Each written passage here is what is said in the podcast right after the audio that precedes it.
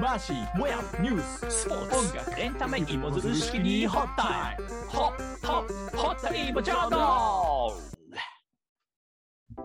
さあ、始まりました。ホッタイモジャーナル。この番組では理屈っぽい回しとラテン系のモヤンというマスコミ広報業界中堅どころの30代2人が芋を掘るがごとく身の回りの気になることや時事ネタ、エンタメを掘り下げていきます。はい、よろしくお願いします。お願いします。どうも。やっぱね、時事ネタエンタメを掘り下げていきますって言ってるけど、あんまり最近掘り下げてなかったんで、おお、そうですね。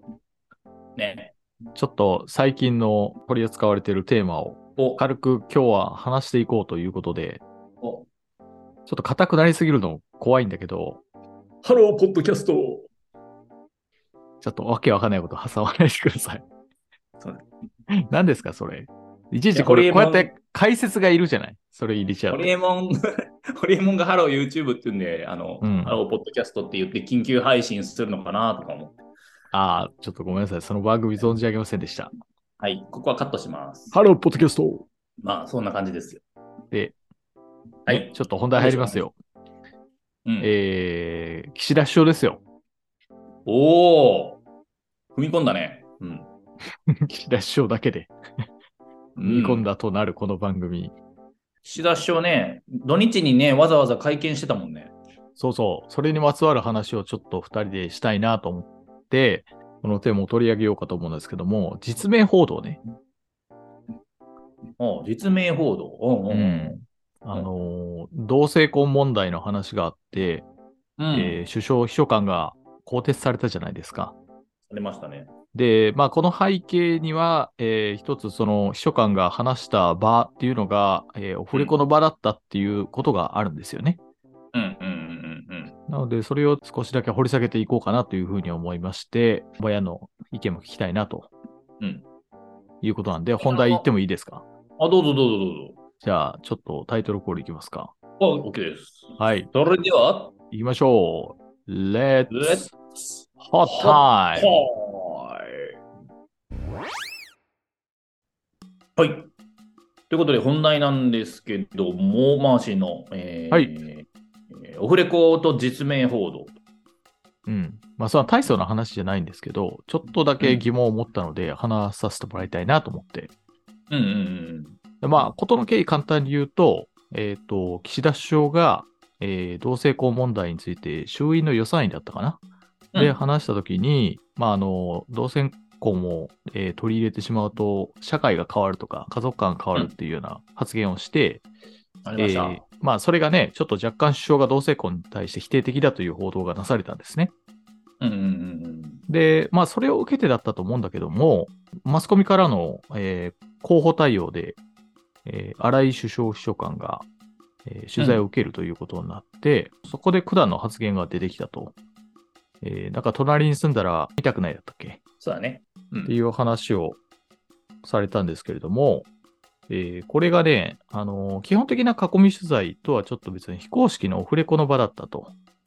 うんいうことで、どうなんだという議論が巻き起こったという話なんですけども、うんこれはもともと毎日新聞が、え3日の夜に、まあ、その秘書官に当たって、えー発言を引き出して、それを速報にして、その後に釈明の、今度はオンレコなんだけども、あ、そうだね。そうだね。うん、秘書官が会見をしたんだけれども、まあ、そのい世論の風向きが強いということなんでしょうね。翌日に首相が更迭の方針を表明したといううんうんうんうん流れなんですよ。まあ、これ、だからこれに関して、その、オフレコなのにその発言を書いていいのか、実名で書いていいのかというんう話だったんですよ。うんで、えっと、まあ、これ後追いで、おそらく朝日新聞は、あの直接取材はしてなかったということらしいんだけども、うんまあ、その実名報道の意味について、社会的意義が大きいと判断した場合は、オフレコを解除、発言を報じるというふうに言ってるんですよ。うんうんうんうんうんうん、で、その中で、まあ、例えばツイッターとか見てたら、やっぱり割と著名な人たちが、あの、なんだこれはっていうふうに言ってる人もいたわけですよね。例えば、まあ、その反対ではただの一の、一個人の感想なのに、それを、まあ、あの、報道するのはどうなんだと。うんとか、まあ、そもそもオフレコだからルール破りでしょっていう話だとか、えーこれがね、あのーこの発言があかんというふうに言うならば、今後はその、まあもう同性婚って必要ですねっていう模範回答しうんか出てこなくなるんじゃないかっていううん。声がある。で、一方で、まあそう賛成する人たちは、まあオフレコの前提だったらこんな発言してもいいとうんいうふうに思ってること自体が、まあ記者とか報道を舐めてるよねっていううん。話だったりとか、まあそのそもそもこれ国民の知る権利をその尊重した結果だと、うん。うん。うん、いうふうな声もあるんですよ。そうですね。ありました。ううんん。えーまあ、確かに難しい問題だなというふうに思うんですけど、もやんはどう思いますか、私は基本的に今回は賛成でしたね。うん、うん。やっぱりその首相、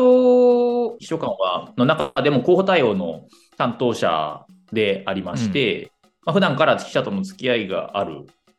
うん、で自分の発言の大きさも当然分かっているうん、中で、オフレコだったら好きに喋って、オンレコだったら、えー公人としての態度を取るっていうのは、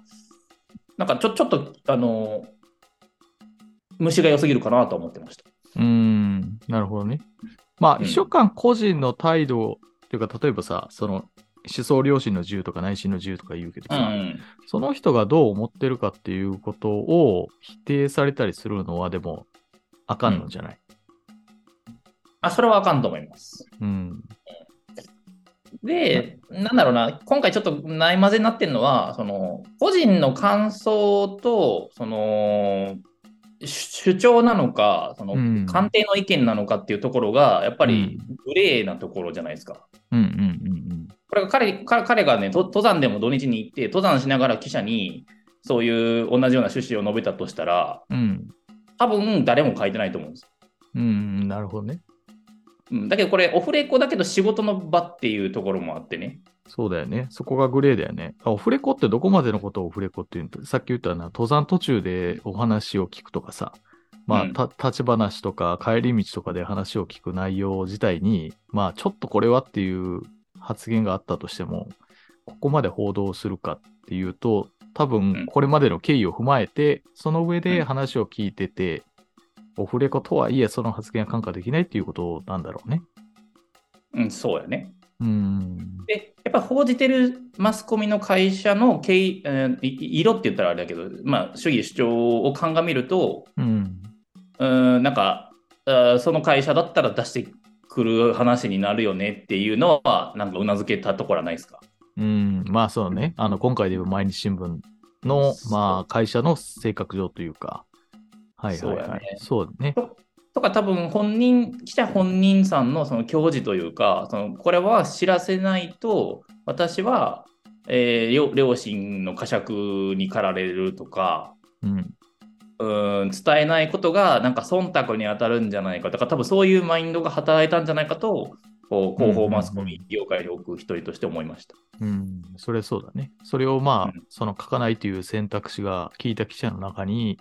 まあうんないというか、ある意味、そのこれ書かないといけないという社会的使命を持って書いたということだよね。そうやね。あと、その、うマーシーの問題提起にあった、その、オフレコなのに実名報道っていうところなんだけど、うん、確かそそそのテーマ立てはちょっと僕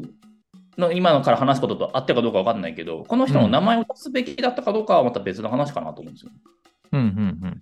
首相側近が言ったとかでとどめても別にいいし、なんか更迭する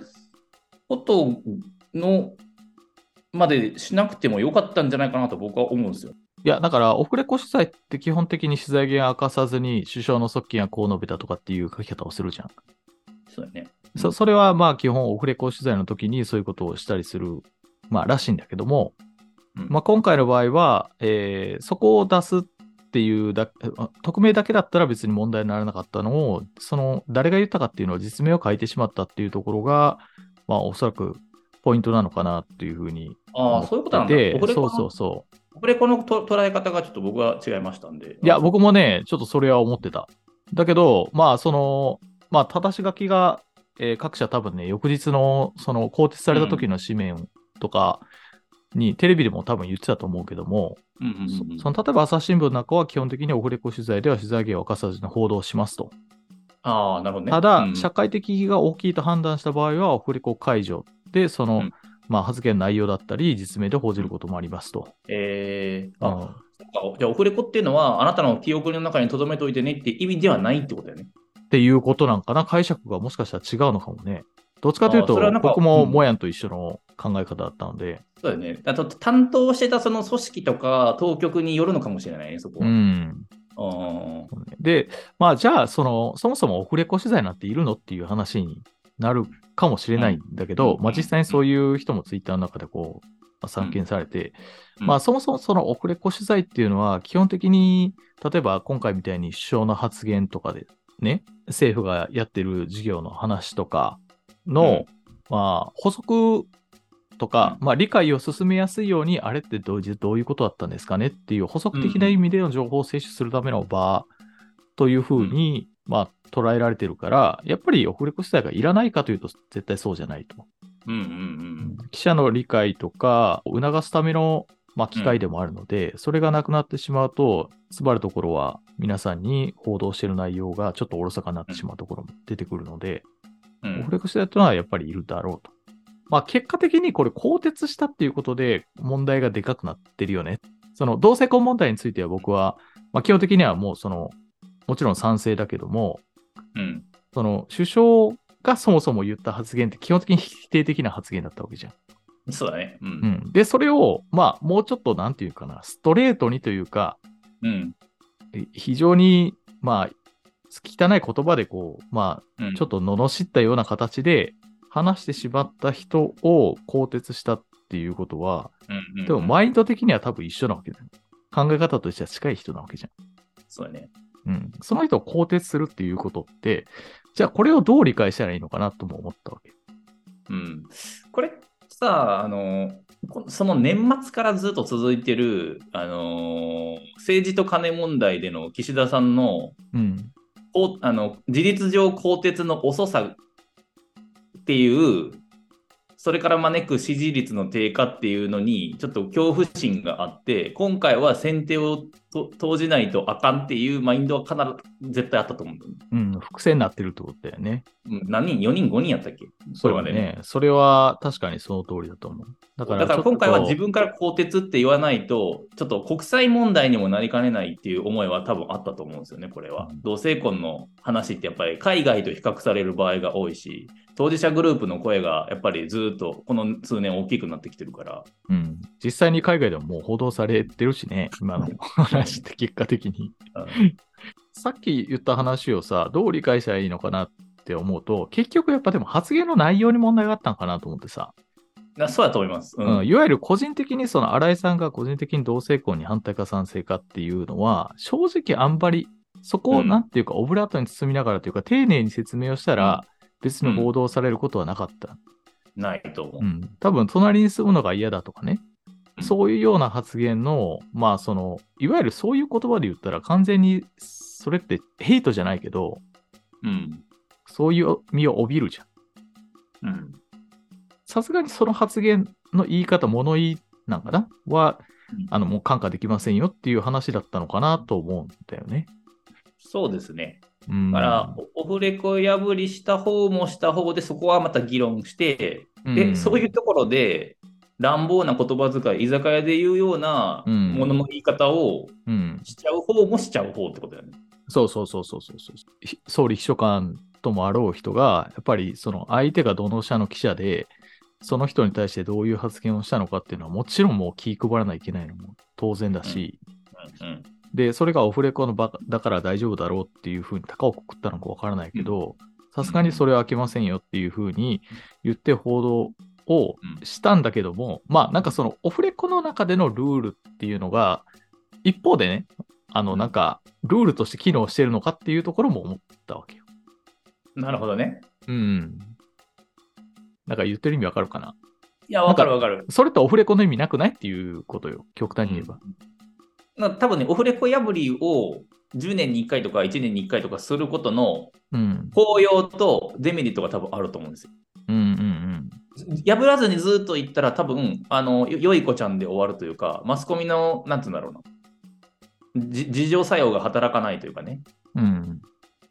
絶対に守りますでずっと行くのか、それともまあてき、まあ、こその公にうん社会的意義、あのまあ、マーシーが言う、社会的意義の時には、あの私たちは出出ますよと、打つ手を打ちますよっていう、その殿下の宝刀みたいなのを繰り出すのか、繰り出さないのか、うん。そうそそれそれのなんか、是非みたいなのをもうちょっと深めたいなと思いました、今う回の件。ん今回の例えばね、発言を報じちゃってさ、例えばオフレコでの囲み取材とかってなると、うんまあ正直今の政権だったら、じゃあもうそのオフレコ取材にはないと思うけど応じませんとかさ、うんうんうんいうことになったりとか、まあ多くを語らなくなってしまうっていうことっていうのも、あそれがデメリットなやんね、かそう、事態としてあり得るんじゃないかなと思って、それ、まあ、ただそればっかり注意して、じゃあもうちょちょっと今回の発言をちょっと個人的に感化できないけどやめとこうっていうふうになるのも、それは不健全だから、うんそれはもうその出すべしだと思うんだけれども、すごい難しいなと思って、そこのいやその政府との付き合い方というかさ、いやー、難しいよね。うん、いや、まあ、でもそれはケースバイケースだよなとしか、なんか言いようがないよね、これは。そうだよね、もう是々非々で判断していくしかないっていううん付き合い方って難しくってさ、例えば、まあ、今回も新井さんってすごいサービス精神が旺盛な人とかっていう報道もあって、ね、経産省の人だしな。そうそう、もともとう。まあ、言ったらそれって、まあ、結果的にはいろんな多角的な情報を入れることになるわけだから、ういいことなんんだけど、今回のさ失言について、まあ、更迭に至ってしまうっていうことになると、まあ、今度はものすごい硬い秘書官がやってき て、ほとんど何も喋りませんっていう話になったりとかすると、なんかそその全体的な話としてはどういうふうに転がっていくんだろうっていうのは、すごい興味があってさ。そうやねう。んちょっとね、語れるところがそろそろ尽きてきたので、今回ちょっとね、マスコミで一つ良かったなと思うのは、あのいつもね、あの一部だけを切り取ってうんぬんって批判を浴びるのが常じゃないですか。うん、だからその前後関係を割とオープンにして、うでん皆さんのご判断してくださいっていう体で、皆さん報じてたらよかったと思います。ああ、そうね。でもそれって裏を返せば、だからオフレコの報道をしたっていうことは、そこを説明しないといけないっていう義務感もあったと思うよ、今回の場合。ああ、そうやね、そうやね。あある意味、ちょっと自分たちの保身のためにやってるっていうところもあったのかなという気もするけど、まあでもそこの前後関係をちゃんとつまびらかにしたっていうのは、すごい大事なことだよね。うん、うん。そうそだね。れは確かにそう思いました。だからそれをあの実名で、記者の実名で報道したその新聞社は、やっぱり今回はちゃんとなんかい意見がちゃんとあったなと思いましたね。うん。うん、そうだね。明確な、そそのう、です信念に基づいてというか、そうだね。うん。確かに確かに。まあまあ、ちょっと話はつきませんが、あの、そんなところにしときますか。あの、着地点がちょっと見当たらない、見当たりませんが、こんなところで。ありがとうございました。ははい、ありがとうございました。はーい。はい。はい。ということで、今日は、オフレコなのに実名報道というタイトルでお送りしました。うん。はい。いや、難しいテーマだけど、僕もちょっと勉強になりました。あの、オフレコと実名報道ってなんか、どうリンクするのかなと思ったんだけど、そういうことだったんだね。そうね。でもなんか、なんて言うんだろうな。わ割と近いところに身を置いてる僕らでも、あの、うんこれだけ分かりづらいところがあったら、やっぱり読者の人は、なおさらちょっとオフレコ、オンレコってどういうことっていう風になるのも、これは致し方ない話なのかなっていや思無理ないよってしまったわ。うん。だから私たちもなんかね、ライターとかマスコミとかの端くれとして動いてても、いろんなその記者クラブなるものとか、その組織のルールっていうのがさ、全国つつ裏裏いろいろあるわけやん。うんうんまあ自衛隊なら自衛隊とか、あうんの、兜町なら兜町でいろいろある。うん。うんで、それ、それごとにまた違うとかさ、そのしきたりを学ぶとかさ、うまあ、そんなのっ、てもう一般の社会の人にしたらもうどうでもいいことでさ、うん。なんか、それはそうだね。だからオフレコってのはこういうことですとかって、うんまあ、できないもんかなとかうん。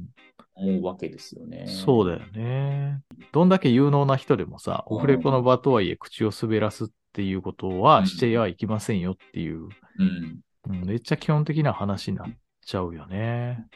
だから無難なニュースが本当に増えちゃうんじゃないかなっていう懸念はあるよね。うん。あなんだ、側側近とか、あの、なんちゃら筋がこう喋ってるっていう、こう分析するとかっていう、その補足とか補助線になる部分の原稿が消えていって、なんか、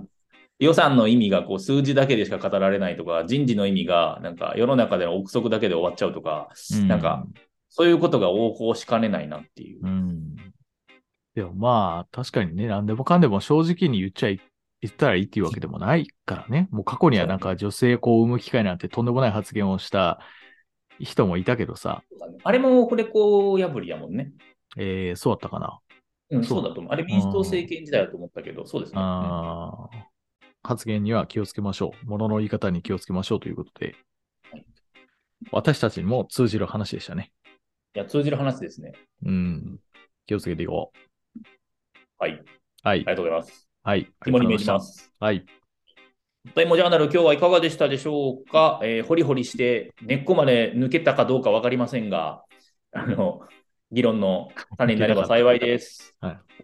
はい。番組は、えー、Spotify、Apple Podcast、えー、アンカーでお送りしております。もし面白いと思っていただけましたら、またフォローとかね、してもらえたら幸いです。はい。はい。今日はまあ、そのこんな感じでお送りしました。はい。えー、真面目にやりました。はい。じゃあまた次回お会いしましょう。はーい。皆さんさようなさよら。